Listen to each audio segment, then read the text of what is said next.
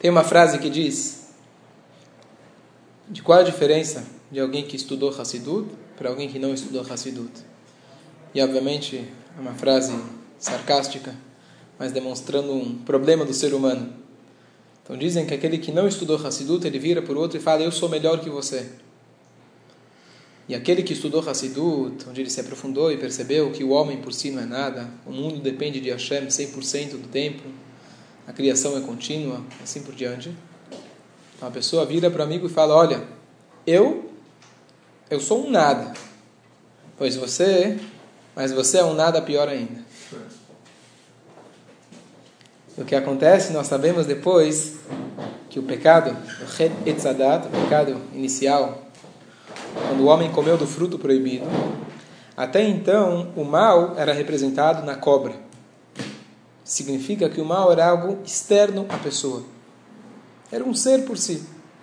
A partir do momento que Adão, Rava, comeram do fruto proibido, aquela energia negativa se tornou o Yetzerara. A cobra deixou de ser um indivíduo fora, ele passou a ser um indivíduo que faz parte de dentro de nós. E não só dentro de nós, mas em cada milímetro da criatura você tem uma mistura entre uma energia positiva e uma tendência, uma força negativa. E o que acontece? Que quanto mais você se refina, quanto mais você estuda, possivelmente até estudou Hassidut, o Yetzerará teu também vai se refinando. E ele vai criando novas armas e armadilhas para conseguir te levar no caminho dele. Ele não desiste. Muitas vezes alguém começa a estudar a Torá e por um momento ele acha, ó, oh, agora já resolvi todos os meus conflitos internos. Só que acontece quando a pessoa se eleva mais, os conflitos às vezes se tornam mais desafiadores. Como diz o rei Salomão, ele fala: quanto mais sabedoria, mais sofrimento. Então por isso o quê? Então alguém vai dizer: bom, então não vou adquirir sabedoria. Bom, se quiser, então seja igual a um, um animal, não tem sabedoria, não tem esses conflitos. O animal não tem tantos conflitos assim, não tem problemas de crise, não tem problemas de depressão. Apesar que hoje você já tem até psicólogo para cachorro, gato, etc. Mas isso é uma consequência do ser humano. Os animais por si não têm esses problemas. Então, de certa forma, sim, quanto mais sabedoria, quanto mais você se refina, o teu desafio é maior. Mas isso só mostra que você está crescendo no teu nível. Quanto maior o desafio, quanto mais refinado é o teu Yetzerará, significa que você está subindo. E quanto mais difícil, significa que está mais íngreme e você está superando, se superando cada vez mais. Isso o Alter então, hoje, o Shur de Tânia, capítulo 30, ele fala, ele começa com uma frase, nossos sábios, seja humilde perante qualquer pessoa. E aqui ele está descrevendo um sintoma diretamente judaico e até racídico. Se alguém chegou até o capítulo 30 do Tânia, significa que ele já fez o 1, fez o 2, já sabe que tem o Yetzer Tov, o Yetzer Ará, a pessoa já está se refinando, etc, etc. Só que acontece o seguinte problema. Muitas vezes, quando você começa a se refinar, se trabalhar, a consequência é positiva para você, muitas vezes, mas muitas vezes tem o seu efeito negativo também. De novo, porque o Yetzirará caminha junto, junto. O que acontece? Vamos dizer uma pessoa que tocava música por hobby. Pegava um violão, tirava música de som, de ouvido, ia tocando aí nas ruas, fazia um sucesso. Só que chegou um momento na vida dele onde ele percebeu que ele tinha um bom, um dom muito forte. Então ele falou: Eu vou estudar música. Quando ele começa a estudar, ele começa a ver que tem regras, que tem partituras, que tem toda uma estrutura, que não é uma brincadeira que você tira de ouvido, ok, saiu bonitinho, você se deu bem, mas não é uma coisa profissional. Então ele começa a se profissionalizar, começa a estudar, estudar, estudar. O que acontece? A partir do momento que ele começa a estudar, ele começa a olhar para trás, para si mesmo, ele fala: ah, o que eu fazia antes era um charlatão. Eu dava uma embromada boa. E outra coisa, ele começa a olhar para as outras pessoas que fazem o mesmo que ele fazia e fala: olha, esse pessoal está enrolando. Você quer ser músico mesmo? Você precisa estudar, você precisa conhecer. Isso é um exemplo. Na vida judaica pode acontecer a mesma coisa. Quando você progride, e progride de fato, você começa a se refinar, você começa a trabalhar, melhorar as suas atitudes e assim por diante. Você olha no espelho e você diz: Olha, eu mudei bastante de ontem para hoje, de cinco anos atrás, onde eu estou hoje, estou muito diferente. E o que acontece, muitas vezes, você vai olhar para aqueles teus conhecidos que você tinha de antes, você vai falar: Eles ficaram para trás. E você começa a sentir algum nível de superioridade em relação a eles. E se a gente for olhar, todo o objetivo da Torá, como o próprio Tane fala em uma das frases, é que a pessoa eleve a alma sobre o corpo. Alma significa humildade, alma significa reverência, alma significa perceber que existe algo além de você mesmo, e corpo significa egoísmo.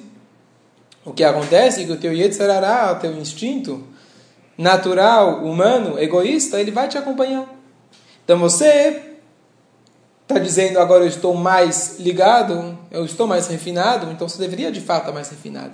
Só que o Yetzirará vem junto e ele usa essa nova situação sua, o teu novo eu, para o contrário. Ele fala, eu sou melhor do que os outros. E a pergunta é, o que, que você faz agora?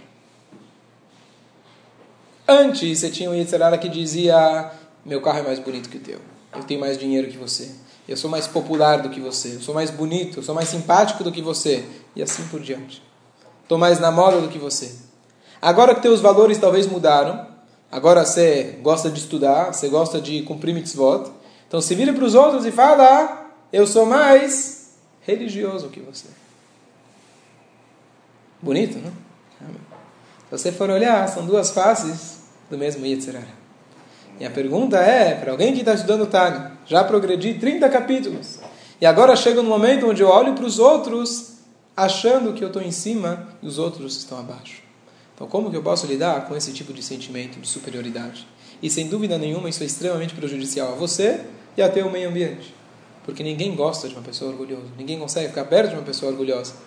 Então, você agora se tornou mais refinado, você supostamente está mais próximo da Torá e mais próximo de Deus, então, às vezes, você fica pensando, eu e Deus estão aqui em cima, e você aí está embaixo, longe de Deus e longe de mim. Eu e Deus estamos aqui no céu, e você ficou para baixo.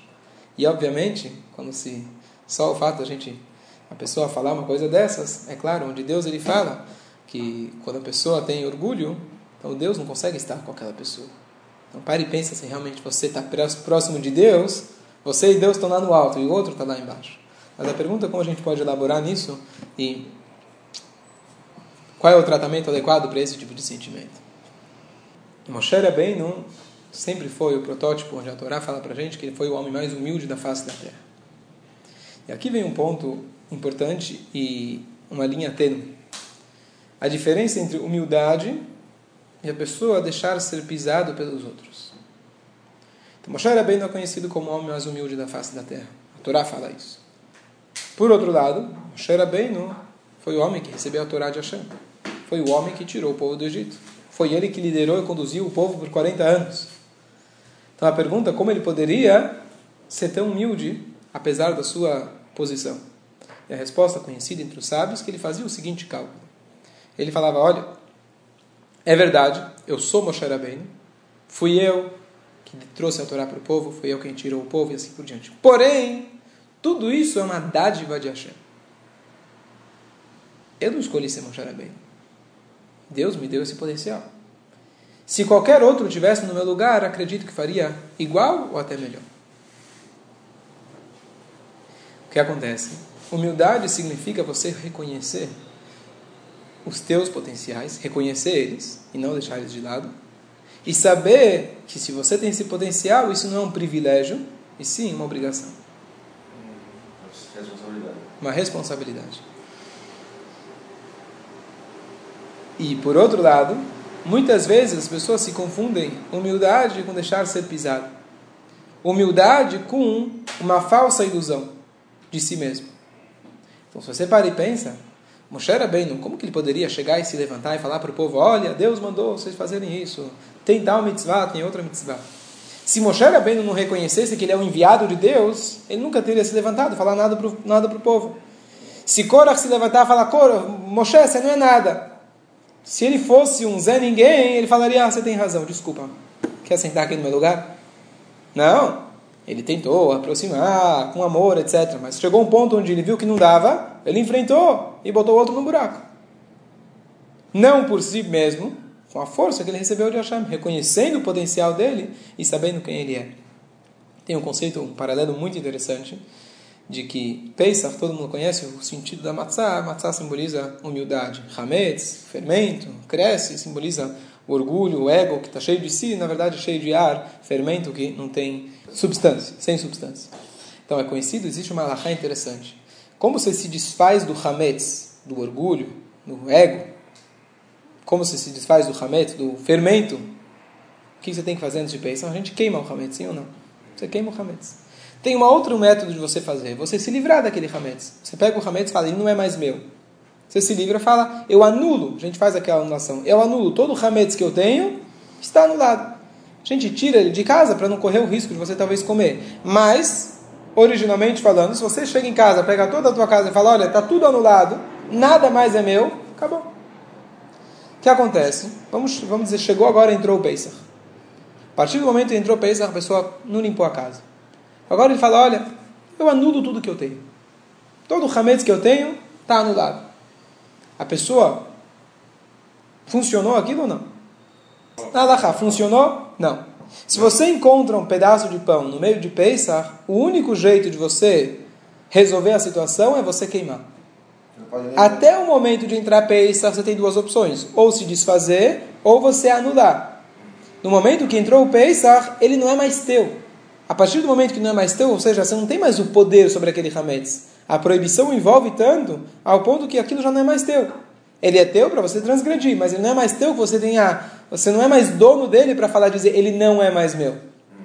Esse é o conceito do Alahá. Então, por isso, sim, alguém encontra Hametz durante o Pesach tem que queimar. Dizem nossos sábios um paralelo interessante. Você só pode se anular quando você ainda é teu. Quando você tem um eu para se anular. Quando você perde sua identidade, quando já entrou o Pesach, se você já perdeu sua identidade, você não tem mais como ser humilde. Humildade só cabe quando alguém tem uma identidade. Quando alguém reconhece o seu potencial, ele sabe os seus dons, as suas virtudes, contudo, contudo, ele diz: Isso não condiz a mim por meu esforço, isso condiz Hashem, ele me deu isso e eu vejo como uma responsabilidade. Agora, quando alguém nega as suas qualidades, achando que isso é humildade, não existe humildade. Você só pode se anular tal como o Hametz, quando o Hametz é teu. Quando você não reconhece mais aquele Hametz, ele não é mais teu. Quando você acha que não tem qualidades nenhuma, não tem nem como você se anular. Então, humildade saudável significa você reconhecer os teus potenciais, reconhecer tudo o que Hashem te deu e reconhecer que não é seu. Isso é uma responsabilidade e não apenas um mérito que você pode se levantar e falar para os outros: eu sou melhor do que vocês. Isso significa um ego saudável, uma humildade saudável. Então, o primeiro ponto é você reconhecer as tuas virtudes, reconhecer quem você é, para você, em cima disso, poder trabalhar a sua humildade. Enquanto você não reconhece, por exemplo, que você é uma pessoa inteligente, você é um bom negociante, você é bom de vendas, você é um bom pai, você é uma pessoa dedicada, você é uma pessoa amada, você é uma pessoa que sabe amar, você é uma pessoa que sabe dar atenção para alguém que precisa. Você é um bom ouvinte. E aí, centenas e centenas de qualidades. Então, muitas vezes, quando você chega e fala para alguém, olha, é, você é muito inteligente. A pessoa acha que ele aceitar isso é, é orgulho. Você fala, não, não, não, não sou. Não, você é um bom vendedor. Não, não, não, não sou. Você tem que encarar isso, número um, falar parabéns para a pessoa que se dedica em elogiar, são poucos na vida que elogiam. a maioria das pessoas criticam. Então, quão louvável é essa pessoa, número um. E número dois, Poxa, talvez eu tenha que parar e reconhecer esse meu dom. Isso não é o ponto de eu sentir, ah, eu sou bom, e sim, eu tenho uma responsabilidade. Se alguém te dá mil reais na mão, você tem duas reações. Um pega o dinheiro e vai gastar, outro fala, poxa, eu estou com esse dinheiro na mão, estou aqui com uma oportunidade, uma responsabilidade talvez de ajudar alguém, abrir um negócio, avançar a economia e assim por diante. Então você tem que encarar os dons, primeiro saber e reconhecer o que você tem, e número dois, saber que isso é uma dádiva de Hashem, isso é uma responsabilidade e não apenas um presente, um mérito para você se gabar perante os outros.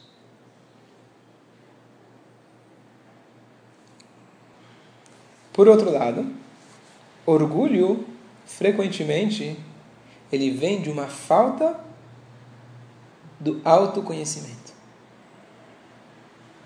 Às vezes, você não consegue, você pode até dizer, mas você não percebe intimamente, por exemplo, que você é inteligente. Então o que acontece? Você quer se achar inteligente, mas você por dentro não acredita realmente que você é. Como você vai buscar confirmar que você é? Você não acredita, mas você vai buscar alguma confirmação exterior. Então você depende muitas vezes de elogios dos outros. Como se diz, alguém que é inteligente não precisa sair falando por aí que é inteligente. Quem é rico de verdade não precisa sair por aí dizendo eu sou rico.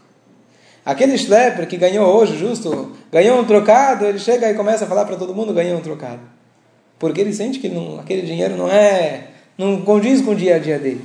E assim funciona conosco. O ego, o orgulho, muitas vezes a gente, se, a gente precisa do elogio, a gente busca alguma maneira para que alguém te confirme que você é inteligente. Você fica tentando se achar inteligente, porque você realmente no fundo não acredita que você é. Se você reconhecesse de fato quem você é, você não buscaria algo exterior para tentar confirmar aquilo. Então, muitas vezes, o autoestima, na verdade, é o oposto do orgulho. Alguém que tem um bom autoestima, alguém que reconhece de fato suas qualidades, ele não precisa ser orgulhoso. Se a gente for olhar, a Torá foi dada no Monte Sinai.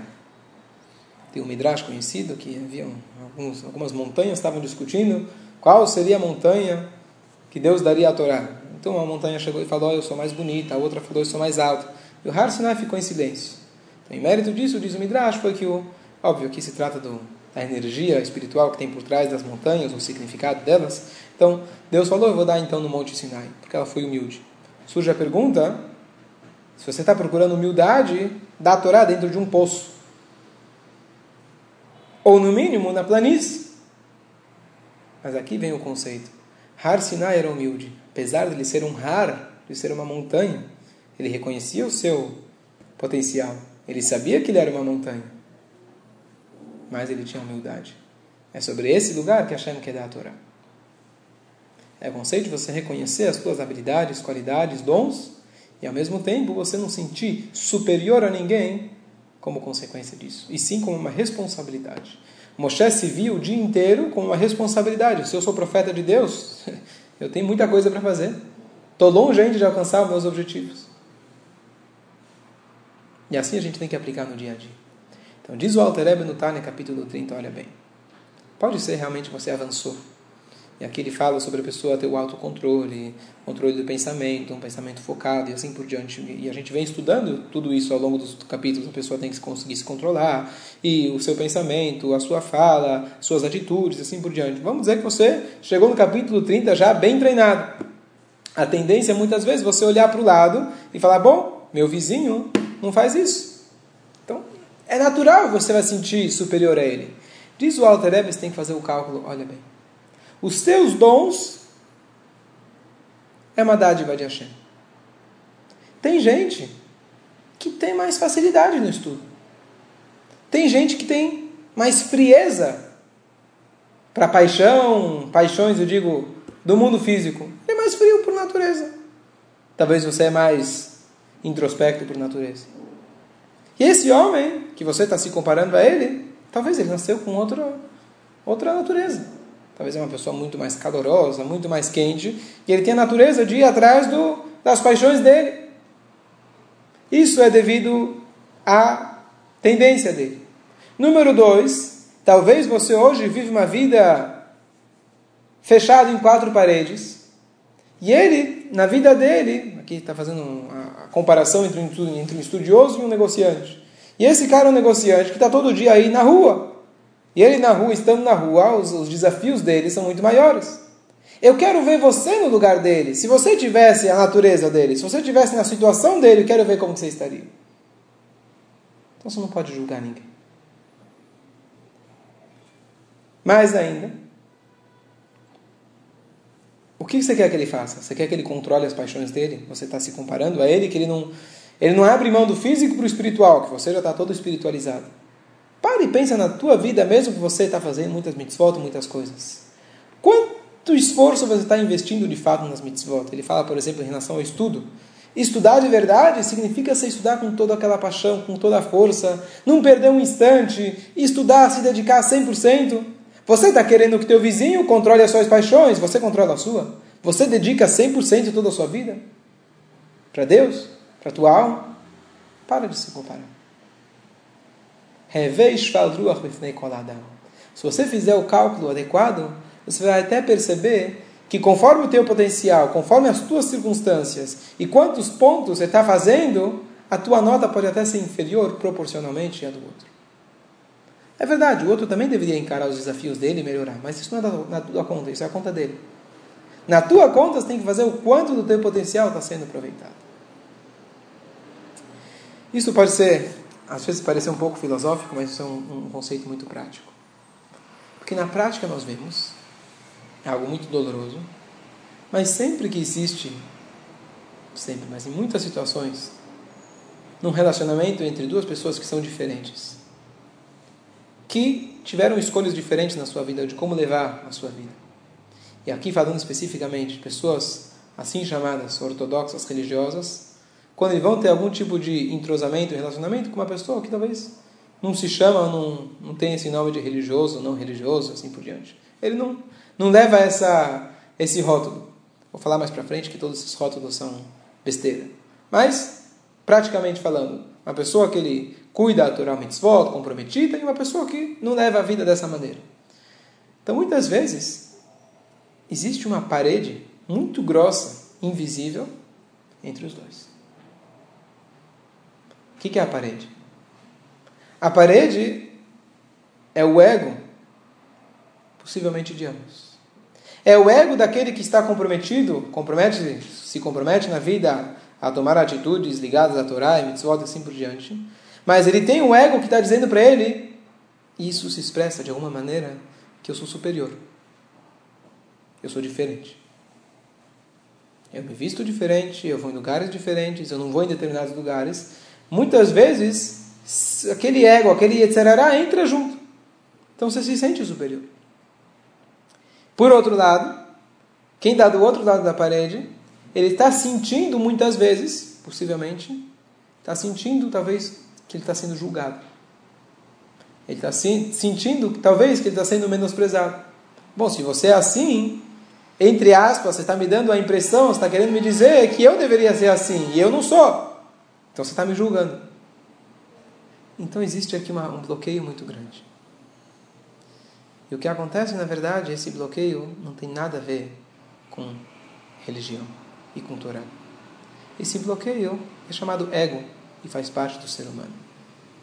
Eu dei o exemplo no início do músico, porque a mesma coisa acontece. No momento que o cara se torna um músico profissional, ele vai olhar para baixo para os outros. Pessoa que, no momento que a pessoa começa a adotar um determinado caminho, e ele vai afinco nesse caminho, ele começa a olhar para trás, para os outros, de maneira, muitas vezes, olhando para baixo. E o que acontece é o seguinte: quanto mais comprometido você é com o Torá, você tem que refinar ainda mais o teu Yetzirará. O teu trabalho de se refinar e ser, tratar as pessoas com amor, tratar as pessoas sem diferenças e assim por diante, e mostrar que aquilo que você tem, na verdade, foi um presente que você recebeu. E não porque você é melhor, ou você se esforçou, você é bom. Isso é um presente. Talvez nas circunstâncias que tua vida te levou, talvez isso te trouxe você ser mais comprometido com a Torá. Fulano não teve essa oportunidade, ou esse interesse, ou essa educação, o que for, não importa.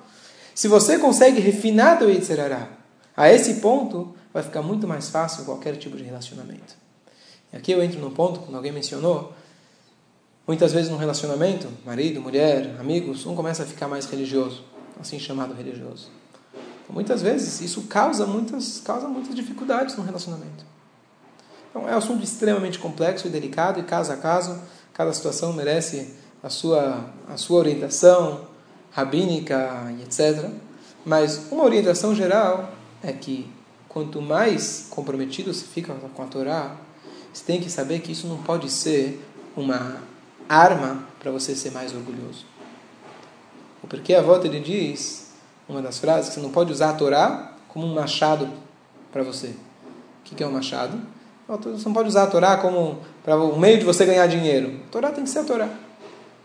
Então, essa frase pode ser reinterpretada. Você não pode usar a Torá como um machado para cortar os outros.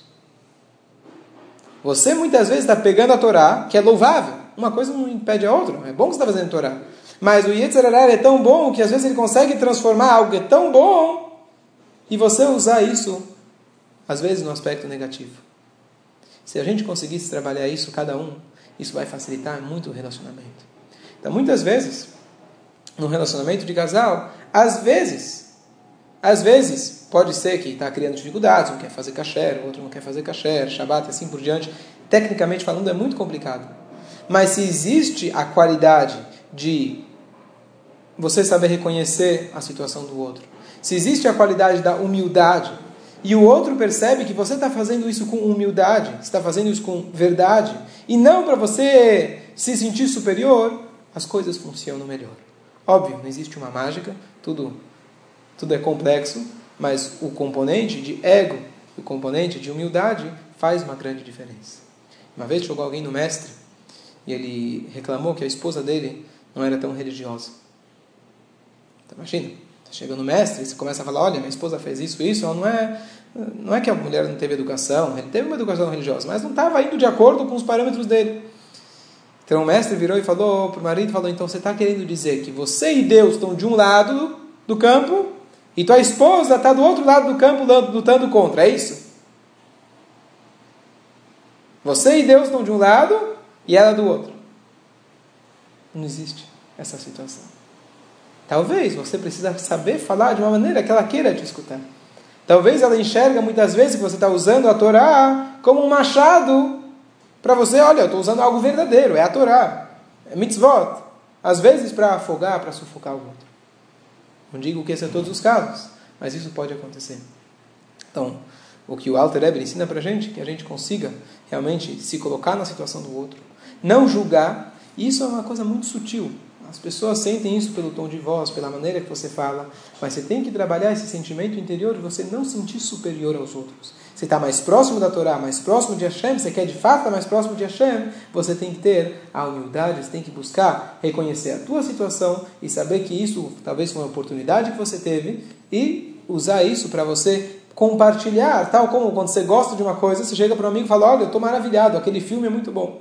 Nesse aspecto. E não usar isso como uma arma contra. Em relação àquela pessoa que se sente julgada, em relação a um, isso pode acontecer em qualquer em qualquer situação. Você olha para o teu amigo e fala, ah, ele estuda mais do que eu, ou ele faz mais do que eu. Então se sente muitas vezes julgado, você se sente inferior. Então, primeiro, número um, isso também vem de baixa autoestima. Por que você está se sentindo julgado? Por que você está olhando o que o outro está pensando de você? Isso também está fazendo, faz parte às vezes do teu, do teu baixo autoestima. Você sente que outro está julgando, que alguém está olhando para você de cima para baixo. Talvez nem é. Talvez é o teu sentimento. Talvez você está sentindo que você deveria estar tá fazendo melhor e você não está. Então, duas opções: ou que faça melhor, ou que reconheça talvez você não está lá ainda. Por que você está sentindo essa situação que alguém está te julgando? Então, também tem os dois lados. Então, a parede tem que ser quebrada entre ambos os lados. E se a gente souber fazer isso, a gente vai conseguir ter um relacionamento melhor com todos os tipos de pessoas, sendo eles diferentes, inclusive de religiões e assim por diante. E se você for ver a linha que o Rebbe estipulou, quando chegou uma vez para ele, para alguém, um homem religioso, racídico, falou para ele: oh, Rebbe, eu preciso de uma brachá para o meu irmão, que ele é muito afastado do judaísmo. O Rebbe falou: O quê? Um judeu muito afastado do judaísmo? Isso não existe. Ele é filho de Abraham, Yitzhak e Yaakov dos patriarcas, das matriarcas. Como você pode dizer isso, uma coisa de um judeu? Você tem que explicar para ele e mostrar para ele como ele é filho de Abraham, Isaac e Yaakov. O trabalho de aproximação, assim chamado, difundido muito pelo movimento Chabad, nunca foi chamado de kiruv, aproximação.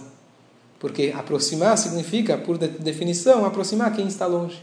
Ninguém está longe. E o Rebbe demonstrou isso de todas as maneiras, de que não existe alguém que está longe. Eu estou em cima, eu sou religioso e eu, você está embaixo. Você não sabe julgar, você não tem a, a função de julgar ninguém, e se você olhar de cima para baixo, você já perdeu todo o sentido.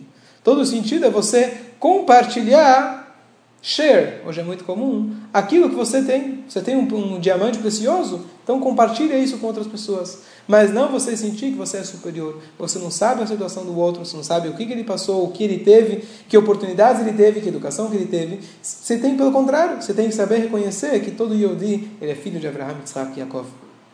Só para concluir, eu comentei essa história ontem, mas vale a pena repetir para a gravação, que quando chegou é, uma vez veio para o Rebbe a, a Malkat Hayofi de Israel. Malkat Hayofi foi a Miss, a mulher escolhida mais bonita do ano em Israel.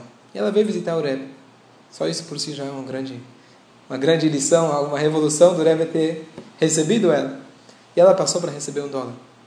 E o Rebbe falou para ela, isso que está dito, a famosa frase, que a, a beleza...